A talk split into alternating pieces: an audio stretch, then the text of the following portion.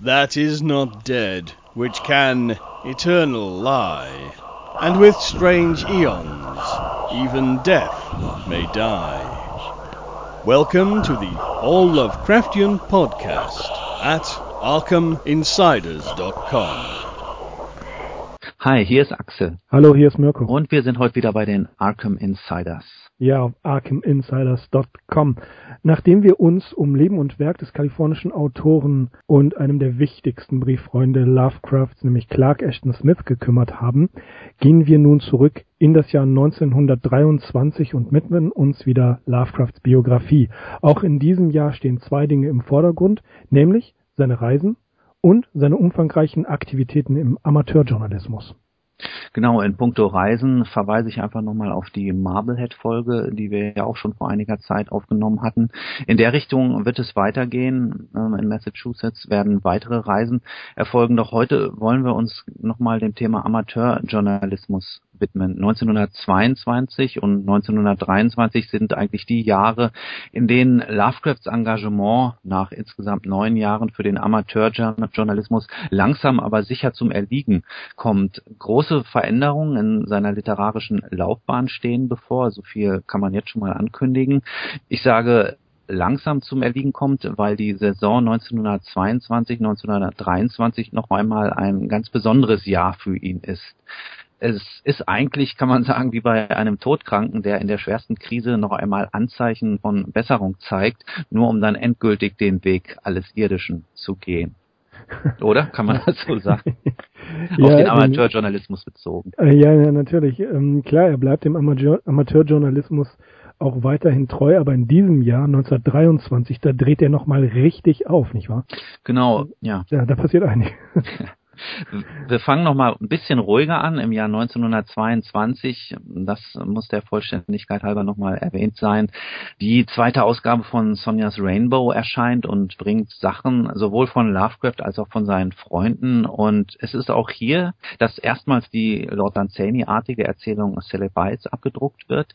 Und weiter enthält die Ausgabe Texte von Sonja über, ja, Sachen, die den Amateurjournalismus betreffen, die allerdings deutlich auch den Stempel Lovecrafts tragen, wie zum Beispiel ein Artikel namens Kommerzialisierung, der Fluch der Kunst. Ein weiterer Artikel behandelt die Auseinandersetzung zwischen zwei NAPA-Mitgliedern und kritisiert diese mit scharfen Worten. Und auch hier liegt eine Mitarbeit Lovecrafts eigentlich nahe, auch wenn sein Name nicht in dem Artikel genannt wird, denn die geäußerte Meinung über die Unsinnigkeit solcher Streitereien ist offensichtlich seine eigene. Und er wird sogar ein Komitee oder Tribunal fordern, das hier eingreift und, wenn nötig, abtrünnige Mitglieder aus den Reihen der Vereinigung entlässt. Ja, definitiv sind in diesen beiden Artikeln ganz klar Lovecraft eigene Züge zu erkennen. Wie weit äh, Sonja da wirklich mitgemacht hat, ja, das, das lässt sich nur erahnen. Commercialism, the curse of art, um, der Kommerzialismus, die, der Fluch der Kunst, so hast du es, glaube ich, genannt, mhm. richtig? Ja, es zeigt wirklich, wie du sagst, deutlich Lovecrafts eigene Ansichten. Und auch Heinz versus Hotain, das ist der zweite Artikel, auf den du, den du angesprochen hast. Diese Fehde zwischen John Milton Heinz und E. Dorothy Hotain. Von Miss Hotain haben wir ja auch schon einiges gehört. Das wird gegeißelt. Das, da sagt er, das geht nicht im Amateurjournalismus, dafür Zeit und Geld und Ressourcen zu verschwenden. Und diese Fehde wirft ein schlechtes Licht auf den Amateurjournalismus. Und das finde ich, hast du gerade gesagt, finde ich ganz besonders interessant. Er bzw. Sonja verlangt die Einsetzung eines Tribunals. Also hier gehen die wirklich mit harschen Worten vor. Da muss Schluss sein mit. Ja, er hatte ja auch schon mal einige Zeit vorher eine Art Zensur gefordert für Beiträge, die nicht dem literarischen allgemeinen Niveau entsprechen. Ja, da muss man einfach wissen, was man möchte, ob man nun ein Sammelbecken für jegliche Talente oder auch nicht vorhandenen Talente sein möchten oder ob man einen guten qualitativen Durchschnitt abbilden möchte und ja, was diese letzte Forderung betrifft, finde ich das im Prinzip gerechtfertigt, wenn es da eine Instanz gibt, die auch eingreift und aussortiert. Zumal ihm der Amateurjournalismus, wie wir es ja schon ganz häufig gehört haben, so wichtig ist, dass er nach außen hin nicht möchte, dass solche Sachen in die Öffentlichkeit transportiert werden. Du hast es angedeutet, Lovecrafts Engagement in der UAPA wird eindeutig weniger. Es kommt nicht zum Erliegen, aber man merkt der ganzen, dem ganzen Amateurjournalismus schon so eine gewisse Form der Agonie an. Es wird, es wird anders. Es hat sich sehr, sehr stark verändert, was Lovecraft zutiefst bedauert. Und wie gesagt, in der UIPA macht er sich etwas rarer und dann ganz plötzlich, völlig unerwartet, wird er zum Interimspräsidenten der NAPA gewählt. Ja, tatsächlich in der, in einer Zeit, in der beide Organisationen in ihrer Vereinsmeierei zu ersticken scheinen, kommt es im Herbst 22 hm, zu einem Vorfall in der NAPA, dass der gegenwärtige Präsident des Vereins Mr. William J. Dodell abkömmlich wird. Das heißt, ein Rücktritt wurde ihm nahegelegt. Lovecraft ließ später einmal durchblicken, dass Dodell mit einer Revue-Tänzerin durchgebrannt sei, während die offizielle Begründung geschäftliche Gründe nannte. Wie auch immer das gewesen sein mag, unter der Jury von Mrs. E. Dorothy Houtain, Mrs. Annie Cross Ellis und einem gewissen A. V. Fingolin wurde Lovecraft tatsächlich für den Posten des Interimspräsidenten vorgeschlagen vorgeschlagen, du hast es erzählt. Und von Reinhard Kleiner erfahren wir, unter welchen Umständen dieser den Posten annahm. Und zwar schildert er das so. Der Moment seiner Kapitulation im Heim von Mr. und Mrs. George Julian Hutain in der Bedford Avenue in Brooklyn war ein denkwürdiger.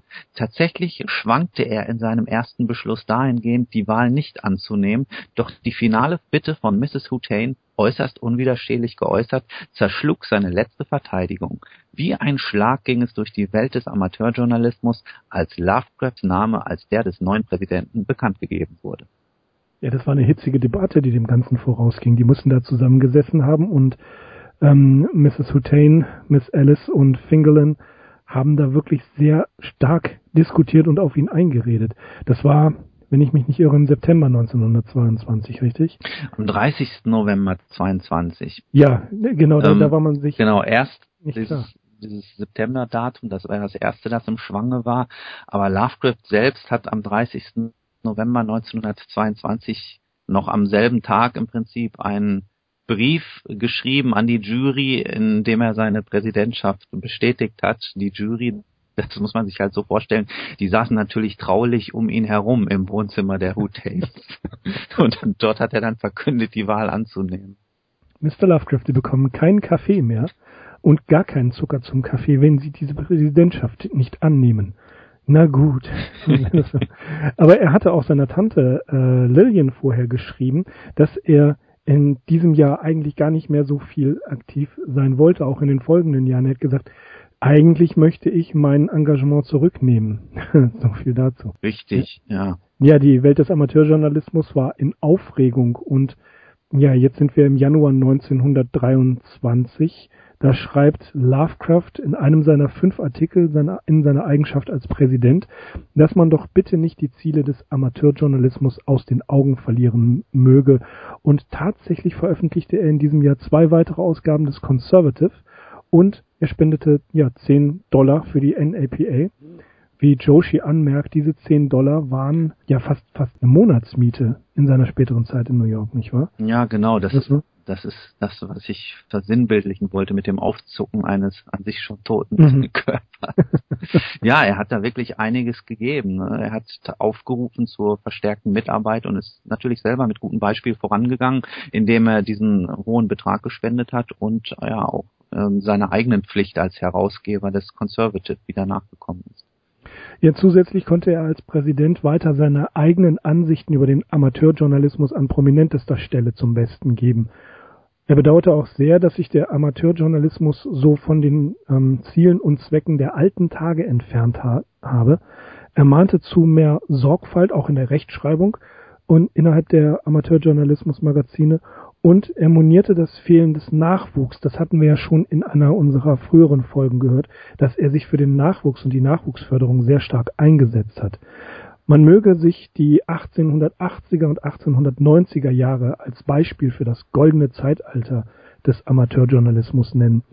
Der konnte, der gute Lovecraft dazu, also zur Historie des Amateurjournalismus, eine ganze Menge Fundiertes sagen. Denn Charles Tryout Smith hatte ihm eine Sammlung von Amateurmagazinen aus dieser Zeit geliehen und Lovecraft verfasste eine Kolumne mit dem Titel Looking Backward, die im Tryout als Serie erschien und, jetzt kommt's, Der gute Charles Tryout Smith hat aus dieser Serie Looking Backward ein kleines Buch gemacht, das, wie Joshi bemerkt, eine der frühesten und absolut seltensten Lovecraft-Publikationen überhaupt ist. Okay. Ja, mit seinen Appellen äh, inhaltlicher Natur, die er dort in seinen präsidialen Berichten veröffentlicht hat, da war er bei der NAPA nicht unbedingt an der richtigen Stelle, weil in diesem Verein wurden eigentlich mehr die drucktechnischen, sozialen und politischen Seiten des Amateurjournalismus betont.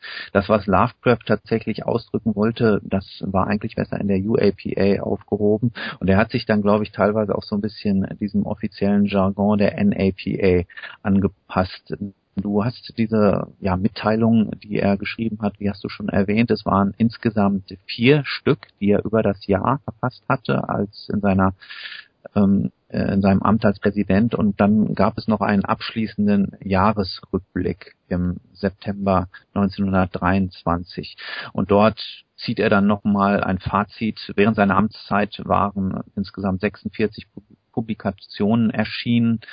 Ähm, das Fehlen der Nachwuchskräfte, das Bedauern darüber, das hast du auch schon erwähnt. Und natürlich hielt er unverändert ansonsten an seinem eigenen literarischen Ideal fest, dass die Self-Expression das höchste Ziel des Amateurs sei und sein finales Statement ist eloquent und lässt vermuten, dass er die Zeit genossen hat, vor allem, weil es wohl auch seinem Selbstwertgefühl geschmeichelt hat, einer schwächelnden Vereinigung noch einmal vorstehen zu dürfen. Und er drückt das dann so aus.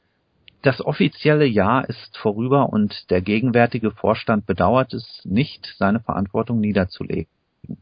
Der erfolgreichen Kooperation meiner Kollegen verdanke ich alles, was ich versucht habe anzustreben, und für diese Zusammenarbeit möchte ich mich nun, da wir zurücktreten, bedanken.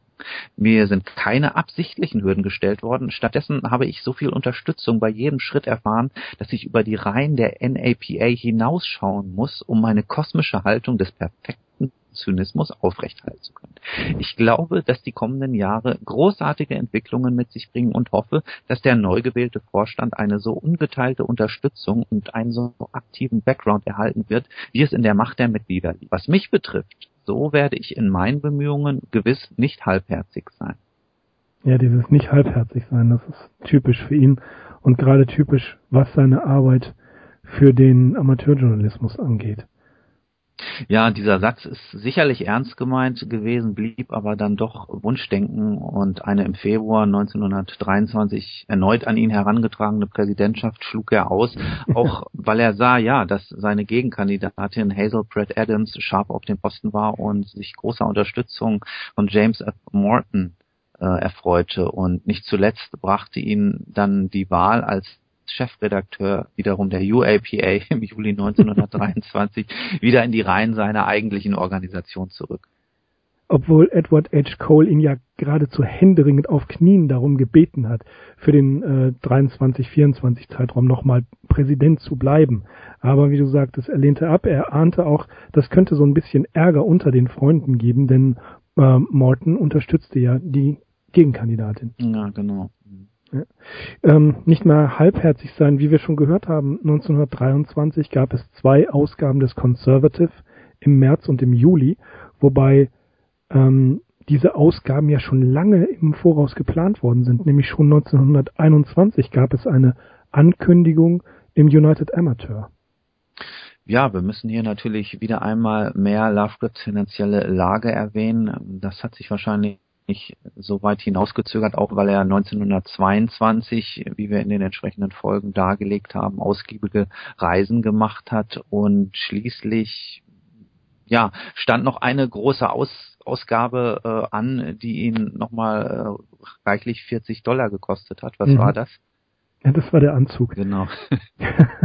also er ähm, brauchte einen neuen Anzug und er hatte eigentlich 30 Dollar dafür veranschlagt, aber dieser Anzug hat dann tatsächlich 42 Dollar gekostet und es ist einer der beiden Anzüge, die später in seiner Wohnung in der Clinton Street in New York gestohlen werden. Ja, das äh, bitter. ja sehr bitter, ist gerade für ihn sehr sehr bitter. Am 24. März 1923 schreibt er an Samuel Loveman. Es ging wieder darum, er hat, wurde eingeladen, nach Cleveland zu kommen. Dere Clevelandria. Zum Teufel. Ich wünschte, ich wäre mir etwas sicherer, was die Geldfrage anbetrifft. sieht man einen sieht nach einer verdammt finsteren Zeit aus, da Nerven- und Haushaltsangelegenheiten meine Möglichkeit für Buscharbeit auf ein Minimum reduziert haben, und ich habe höllisch viele Ausgaben noch vor mir. Um nicht zu sagen, sobald es um die Finanzen geht, wird mein langes Gesicht noch länger. Aber, aber dennoch, wenn ich mich herzlich zusammenreiße, bekomme ich vielleicht noch einen Stapel Buschmüll bearbeitet.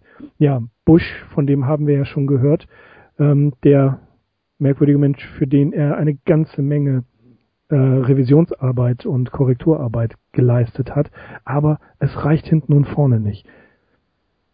Nein, und die Tanten drehen dann auch irgendwann den Geldhahn zu. Also Lovecraft war nach wie vor darauf angewiesen, von seinen Tanz Tanten supported zu werden. Und äh, ja, so wie sich das anhört, haben die dem auch einen Riegel dann vorgeschoben. Sie mochten den ja sowieso nicht, den Amateurjournalismus. Das war ja auch teilweise demokratisch. Ja. Das geht ja gar nicht. Das gehört sich nicht. Ja, das, das war eine äh, schlimme Sache.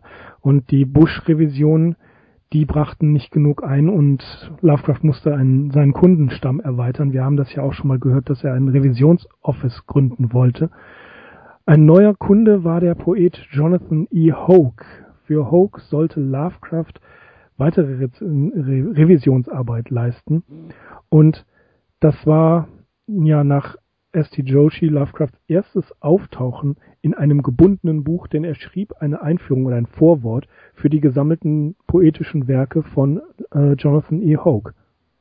Richtig, das erwähnte Buch trägt den Namen The Poetical Works of Jonathan E. Hoke with Portrait and Autograph of the Author, Biographical and Critical Preface by Howard P. P. Lovecraft ja, wie du sagst, das Besondere hier ist natürlich, dass Lovecraft erstmals in einer Buchveröffentlichung auftaucht und wer sich davon und auch von dem ehrwürdigen Kreis, der Hoke war, selbst ein Bild machen möchte, für den packen wir einen Link in die Show Notes, denn das Werk befindet sich dankenswerterweise im Internetarchiv. Es ist dies auch eine der letzten großen Arbeiten Lovecrafts, die er überhaupt noch im Bereich des Amateurjournalismus geleistet hat. 1923 Hoke der in Troy im Staat New York lebte, war erst in späten Jahren zum Amateurjournalismus gekommen.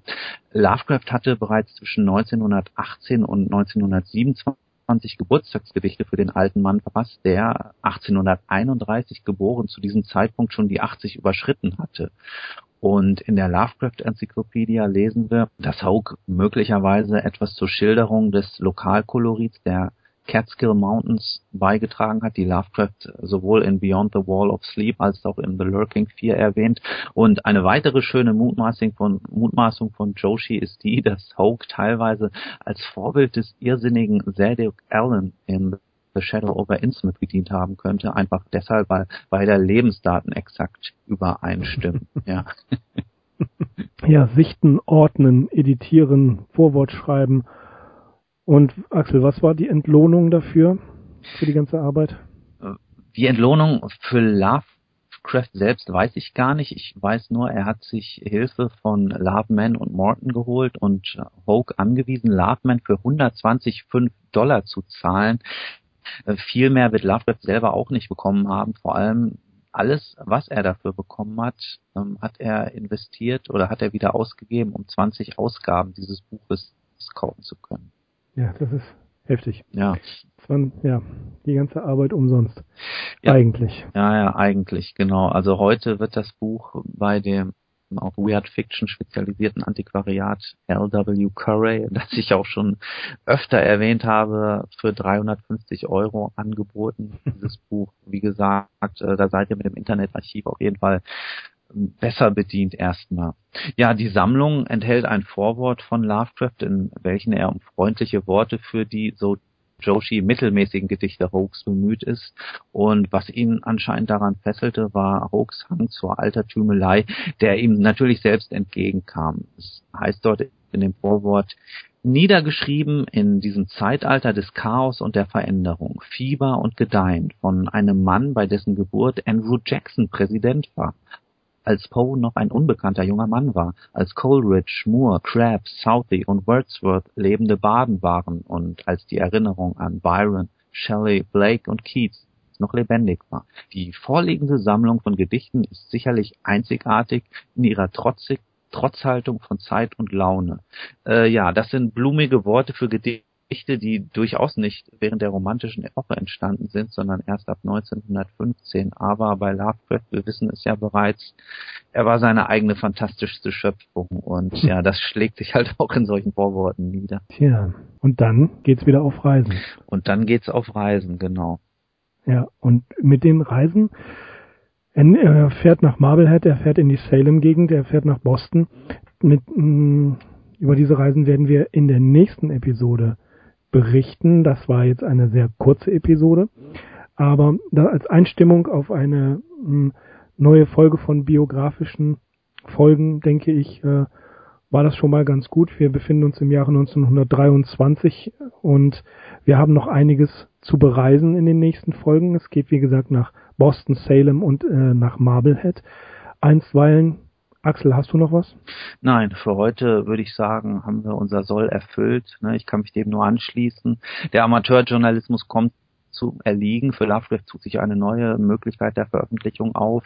Es folgen jetzt noch einige Reisen und 1924 werden wir uns dann längere Zeit mit ihm in New York herumschlagen. Ja, 1924 ändert sich alles. Genau. okay, das war's von den Arkham Insiders. Vielen Dank fürs äh, Runterladen und Zuhören. Wir hören uns in der nächsten Folge, wenn wir uns Richtung Salem auf den Weg machen. Das war's von uns. Ich bin Mirko und bedanke mich. Ich bin Axel. Vielen Dank auch von mir. Und wir sind die Arkham Insiders. Auf arkhaminsiders.com. Ciao. That is not dead, which can eternal lie. And with strange eons, even death may die. Welcome to the All Lovecraftian podcast at ArkhamInsiders.com.